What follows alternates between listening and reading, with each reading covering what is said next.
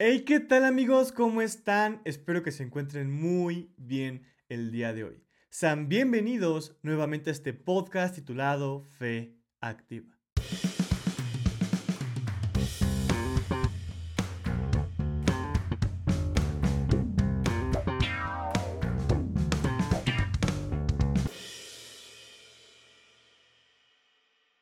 Perfecto.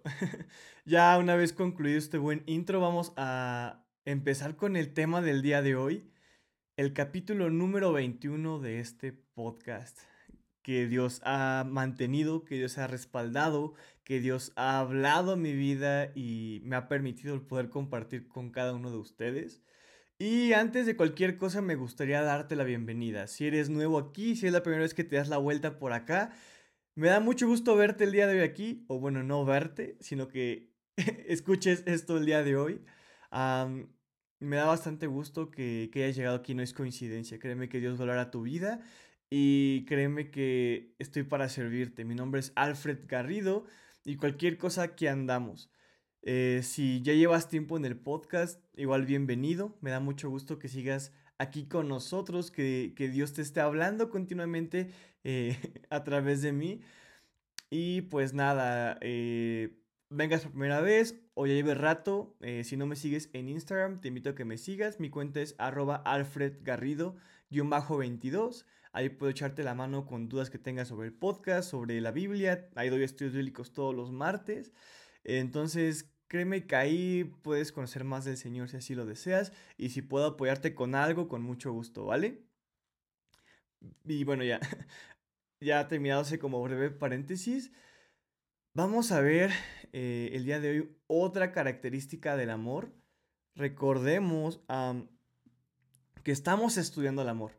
Estamos estudiando eh, las características del verdadero amor basados en Primera de Corintios 13, que pues es como en la Biblia el pasaje en el cual se explica de una forma increíble lo que es el verdadero amor. Y el día de hoy vamos a ver la característica de el amor no tiene envidia. Repito, el amor no tiene envidia. Y por eso es que el mensaje del día de hoy o el título del capítulo de la semana es envidia. Y esto es muy, muy importante porque posiblemente tú no lo creas de esta forma. O posiblemente tú eh, no crear, crear lo que te acabo o lo que te voy a decir a continuación, pero la envidia es uno de los problemas que mucho, mucho, mucho eh, hace batallar al ser humano actualmente. No solo hijos de Dios, sino que a todo ser humano, a todo no estamos exentos, si somos cristianos, si somos hijos de Dios, de poder sentir envidia hacia alguien. ¿Y qué es la envidia? Básicamente la envidia es el tú querer, el tú anhelar, el sentirte mal, el odiar, el tener alguna repulsión, algún sentimiento malo hacia alguien que tiene algo que tú deseas. En pocas palabras, en la RAE, la Real Academia Española, también podemos encontrar algunos eh, significados un poco más ah, formales, si lo quieres de alguna forma. Eh, número uno, que es la tristeza o pesar del bien ajeno. Y la otra traducción que puede darnos la RAE o el otro significado es emulación, deseo de lo que no se posee. Lo que te dije hace rato, pero con palabras un poquito más estructuradas. Y eso es lo que es básicamente la envidia. Ahora, recordemos, si estás aquí por primera vez, bueno, estamos desglosando cada palabra, estamos estudiando en el idioma original que es el griego, cada palabra para ver en verdad a qué se refería, en este caso Pablo, cuando habló del amor. Eh, eh, aprendimos algunas cosas muy importantes, interesantes y créeme que de bastante bendición en los capítulos anteriores. Te, te, invito a que escuches por lo menos los últimos tres capítulos para que puedas aprender más sobre las características del amor. Pero de todas formas no hay bronca. Si vienes por primera vez vas a entender, es un tema aparte, ¿vale? Y el significado en griego de esta palabra, de la palabra em, que no tiene envidia, la palabra envidia aquí es la palabra celo. Lo repito, celo, perdón, sí es celo, porque el acento va en la primera O. Te lo voy a deletrar para que no tengas problema. Es em, Z, E, L, O con acento y otra O al final. Celo. Y esta palabra básicamente significa tener como un, un sentimiento... Eh, bueno, tal cual la traducción que aparece en la concordancia bíblica, en el diccionario bíblico Strong, es eh, tener calor de sentimiento por o en contra de. Y también se traduce en la Biblia como envidia, como celos, como deseo. Y, y, una vez analizando ese significado y las veces en las que se citó esta palabra en la Biblia, porque no solamente aquí fue escrita esta palabra como envidia, eh, Está también escrita, me parece que es en Santiago 4.2, cuando habla, dice así, como de, pues tú deseas y codicias y no obtienes, envidias y no puedes obtener, estoy parafraseando. Entonces, analizando eh, las ocasiones y los escenarios en los que esta palabra se fue, eh, fue utilizada, más el significado que tenemos acá, podemos entender que la envidia de la que está hablando aquí Pablo, que el amor debe de procurar no tener, o que más bien el amor no tiene, es esta envidia de anhelar, de desear, de tener algo en contra de tu prójimo a causa de algo que él posee y tú no. Interesante, ¿no? Ahora, algo curioso de esta palabra es que viene de la palabra eh, griega seo, Z-E con acento O. Y esta palabra significa estar caliente. Eh, puede usarse también como para eh, hervir algo, para hervir agua, para calentar agua, para calentar algo, algo como ferviente. Tiene diferentes tipos de significados, pero tiene que ver con el calor.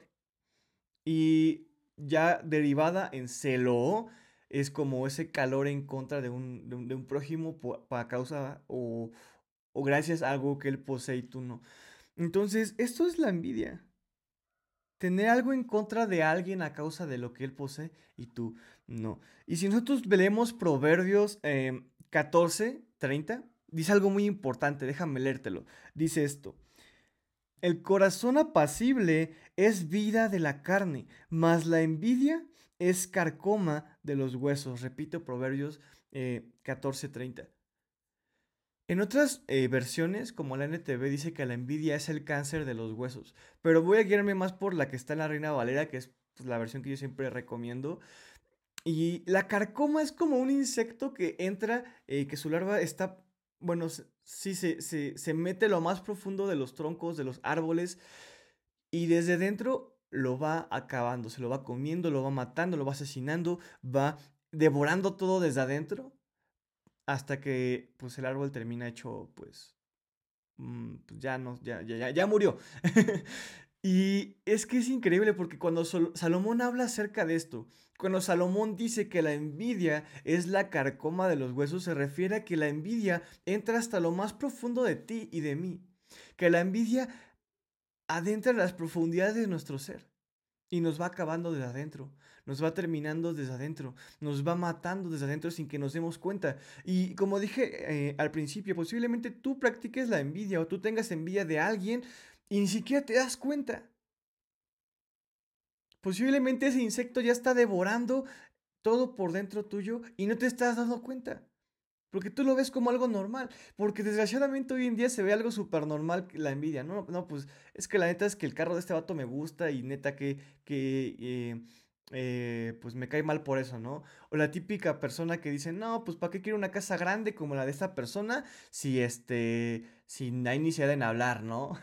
o sea, hay gente que, que en verdad tiene envidia de que Dios bendice a otras personas, de que Dios le da a otras personas y no ven lo que Dios les da y esto hace que esas personas terminen como teniendo un sentimiento en contra, esta envidia para con las otras personas. Entonces la, envidia es muy peligrosa para nosotros, para nosotros como seres humanos y como hijos de Dios. Y el día de hoy vamos a ver algunos puntos, para ser más específico, tres puntos que van a, a enseñarnos o, algunas razones más bien del por qué la envidia es mala para nosotros, por qué la envidia es peligrosa para nosotros como hijos de Dios. Ay, mire comezón. Espero editar esto.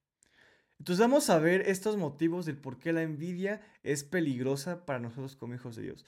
Y bueno, el primer eh, motivo, el primer eh, la primera razón del por qué la envidia no es buena para nosotros, porque la envidia es como carcoma para nosotros, eh, para los huesos, es que hace que menospreciemos lo que Dios nos ha dado y que tengamos la mirada en lo que Dios le da al otro.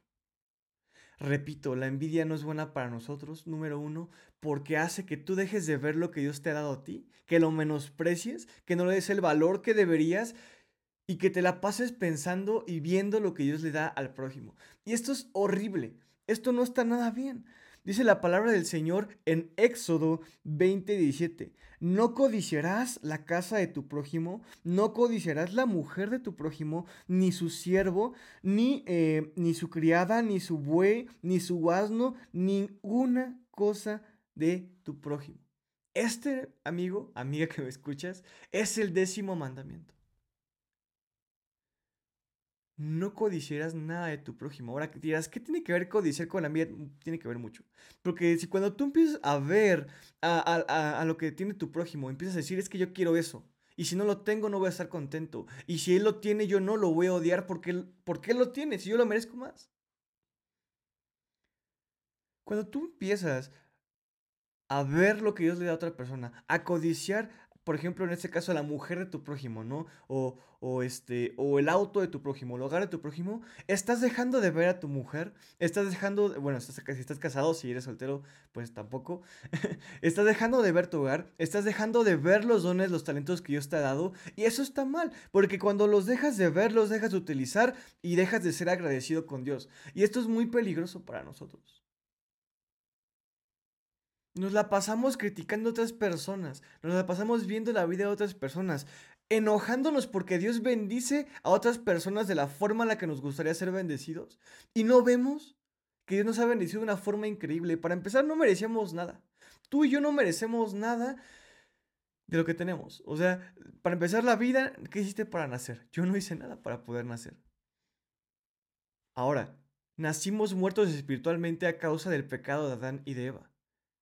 Y el día de hoy, gracias a Jesús, estamos vivos. Si tú has recibido a Cristo en tu corazón, si tú has recibido a Cristo en tu vida y lo has recibido como tu único Salvador, créeme que ya no estás muerto espiritualmente, estás vivo, vivo en Cristo. ¿Y qué hiciste tú para poder ganar eso?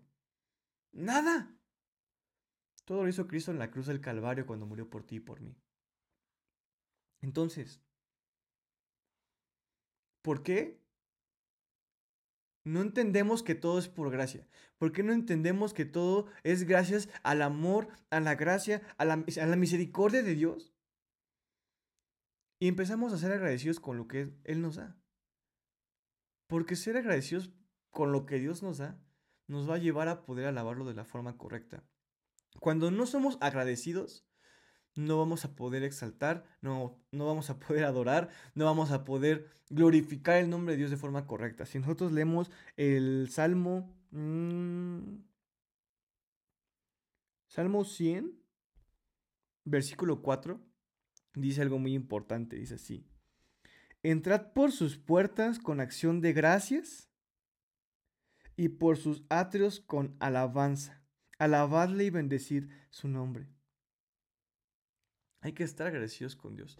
Y lo que me encanta a mí de este versículo, de este salmo, es que de la gratitud brota la alabanza. Salmo 104 nos enseña que de la gratitud brota la alabanza a Dios. Cuando tú eres agradecido, cuando tú estás agradecido por todo lo que Dios te da, cuando tú entiendes que lo que tú tienes no lo mereces y es por gracia, la adoración a Dios es natural. La forma en la que tú exaltas al Señor es natural, no es forzada, no es algo fingido, es algo, es una consecuencia de la gratitud. Pero ¿cómo puedes estar agradecido con Dios? ¿O cómo puedes reflejarle a Dios que estás agradecido por todo lo que te ha dado si estás menospreciando lo que Él te da, anhelando lo que tiene tu prójimo? Ahora, codiciar de tu prójimo no es bueno. Jesús decía, si tú estás codiciando y tú ves con otros ojos a la mujer de tu prójimo, ya estás adulterando. Aunque no la toques, aunque no hayas hecho nada con esa persona, si tú ves a una persona y la codices para ti, estás adulterando. Entendemos que a Jesús, que a Dios le importa mucho las intenciones con lo que hacemos las cosas.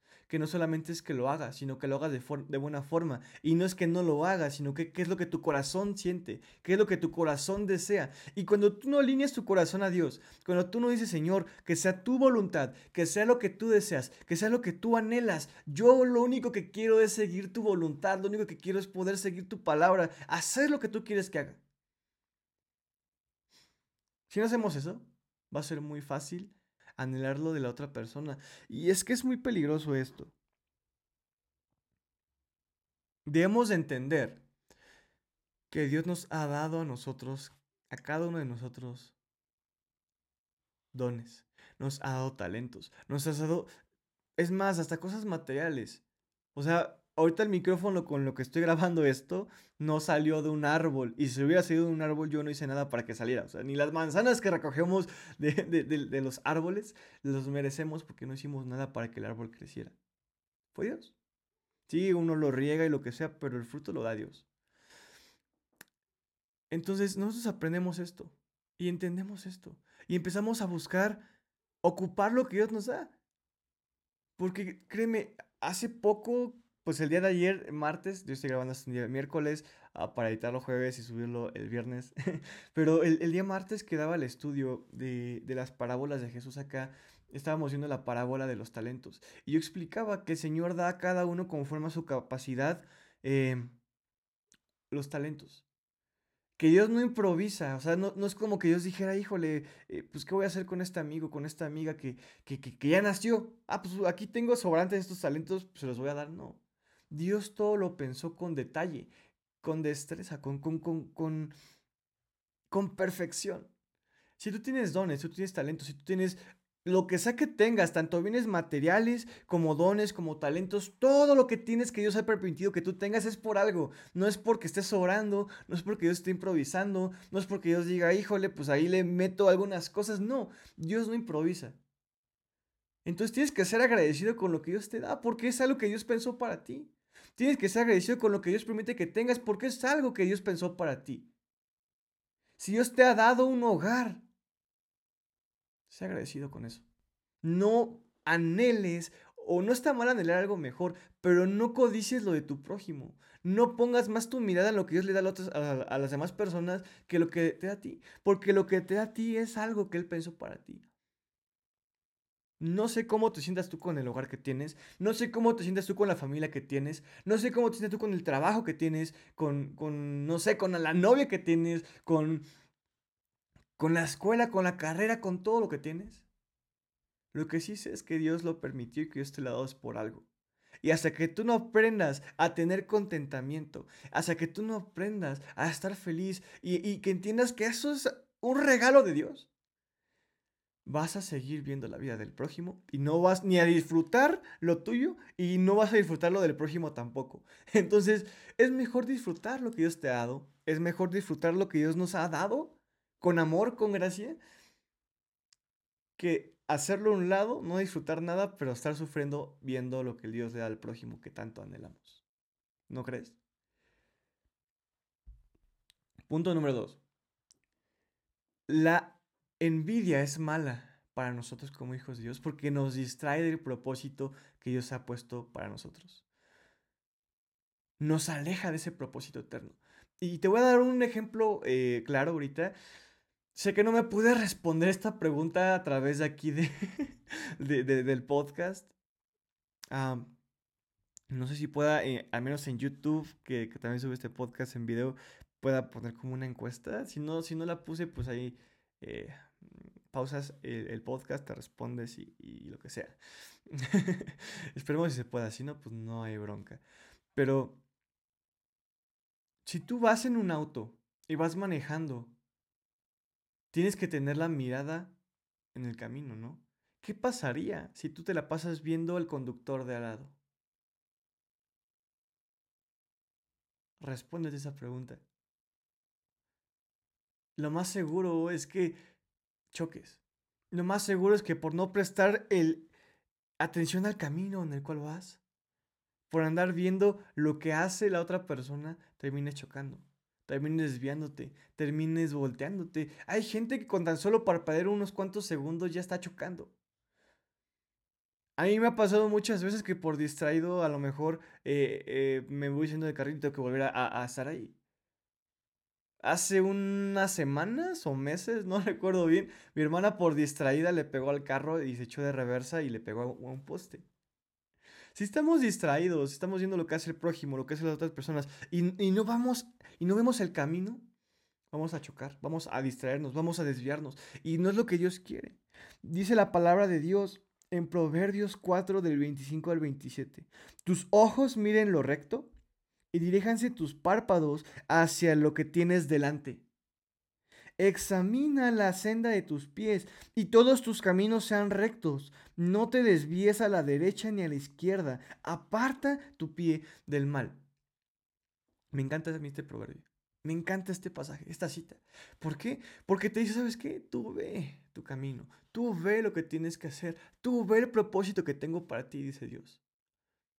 No te preocupes y no estés viendo lo que la otra persona hace, porque esa persona está concentrada haciendo lo que yo le he mandado hacer.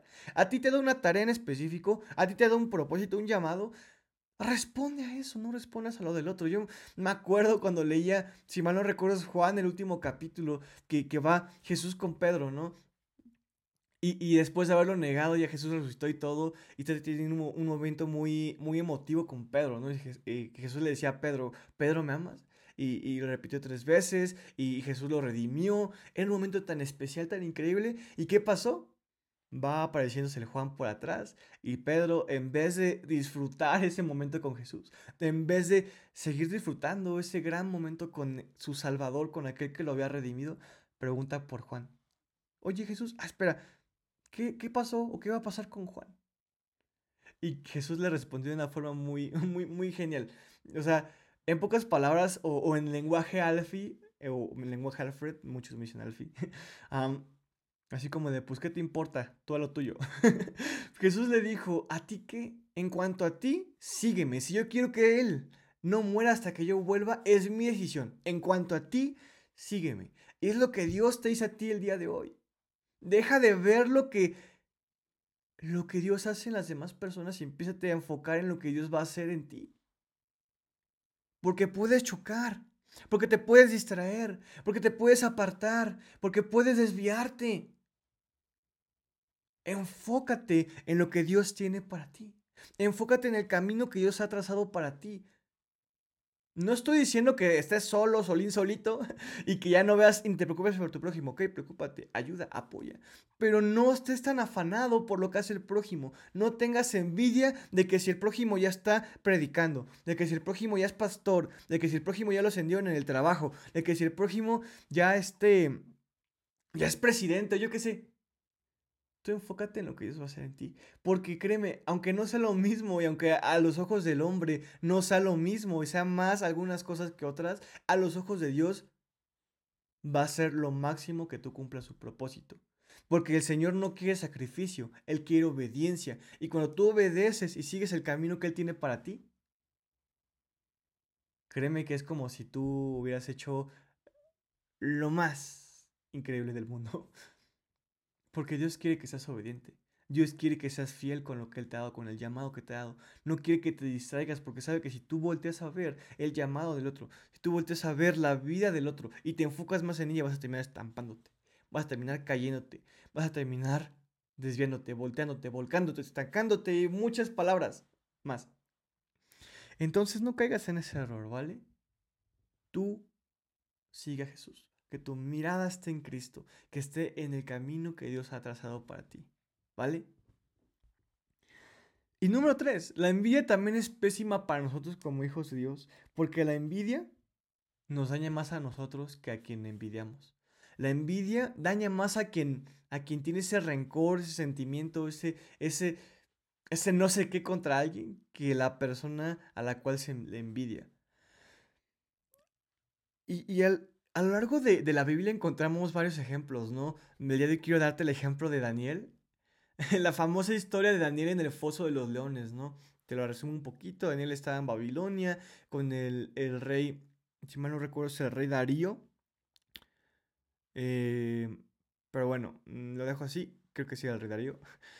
Pero, pero es increíble porque Daniel estaba hasta lo más alto Daniel era uno de los principales líderes en Babilonia gracias a, todo lo que hizo. Primero empezó con el rey Nabucodonosor. Hizo que el rey Nabucodonosor reconociera que Dios es el único digno de gloria y de alabanza. O más bien, Dios lo hizo, a través de él. Y así fue con cada rey que pasaba. Y este rey no fue la excepción, estaba hasta arriba. Y la gente lo envidiaba y la gente no toleraba ver cómo es que un extranjero era súper eh, bendecido, tenía un puesto mucho mejor que ellos y le tendieron una trampa. ¿Sabes qué? Convención al rey de firmar un decreto en el cual quien orara a alguien más que no fuera el rey iba a ser lanzado al foso de los leones. A Daniel le, valió gorro, fue como de, ok, me vale gorro, vamos a seguir orando a Dios porque eso es lo que yo quiero, es lo que tengo que hacer. Y no solamente eso, sino que abrió las ventanas y a la vista de todos empezó a orar tres veces por día. Pues obviamente lo terminaron metiendo al foso de los leones. Aquí lo increíble es que cuando tú eres de las personas tranquilas, que no envidia a nadie, que está en sus asuntos, que está en, las cosas de Dios, que busca agradar al Señor, Dios te respalda. Dios te, te, respalda, Dios te levanta, Dios hace que, que, todo salga conforme a su voluntad. Entonces, pues Dios respaldó a Daniel. Y pues ya conocemos la historia, ¿no? Los leones no se lo comieron, pero estas personas envidiosas terminaron siendo lanzadas a este foso por artimañosas, por maldosas, por complot, no sé, no es complotosas, por hacer complots. No sé, entonces, normalmente cuando tú envidias, como vimos hace rato, la envidia es carcoma para los huesos. La envidia no va a afectar a la persona que tú envidias, te va a afectar a ti. La envidia te va a acercar a ti. La envidia te va a destruir a ti. No caigas en ese error. Créeme que Dios no quiere eso. Por eso es que Él quiere que nos perfeccionemos en el amor. Él quiere que nos perfeccionemos en ese amor perfecto, en el amor verdadero, para que no tengamos esa envidia. Porque ¿sabes qué? El amor no tiene envidia, porque el verdadero amor tiene una identidad y una confianza puesta en Dios. El verdadero amor es seguridad en Cristo. Si tú estás seguro en Cristo, estás seguro en que Dios te ama, estás seguro en que el llamado que Dios te ha dado, en que lo que Dios te ha dado es porque Él te ama y porque Él sabe que es lo mejor para ti, porque Él te conoce más que cualquier otra persona, la envidia no va a afectar tu vida. Entonces, el amor no tiene envidia. Aprende a amar de la forma correcta, ¿vale? Y bueno, eso es todo por hoy. Espero el Señor haya hablado a tu vida de una forma increíble. Sabes que estoy para servirte. Repito, mi Instagram es alfredgarrido-22. Sígueme ahí, ahí doy estudios bíblicos todos los martes. Estamos estudiando ahorita las parábolas de Jesús. Ahí están guardados todos los estudios que hemos dado. Em, también ahí te puedo dar algunos consejos, tienes peticiones de oración, si ocupas eh, alguna duda sobre el podcast, sobre los estudios que doy o sobre la Biblia en general, con mucho gusto estaremos el poder apoyarte, eh, pues ahí está, está tu servilleta. y pues bueno, eso es todo por hoy, Dios te bendiga y nos vemos en un próximo capítulo de Fe Activa.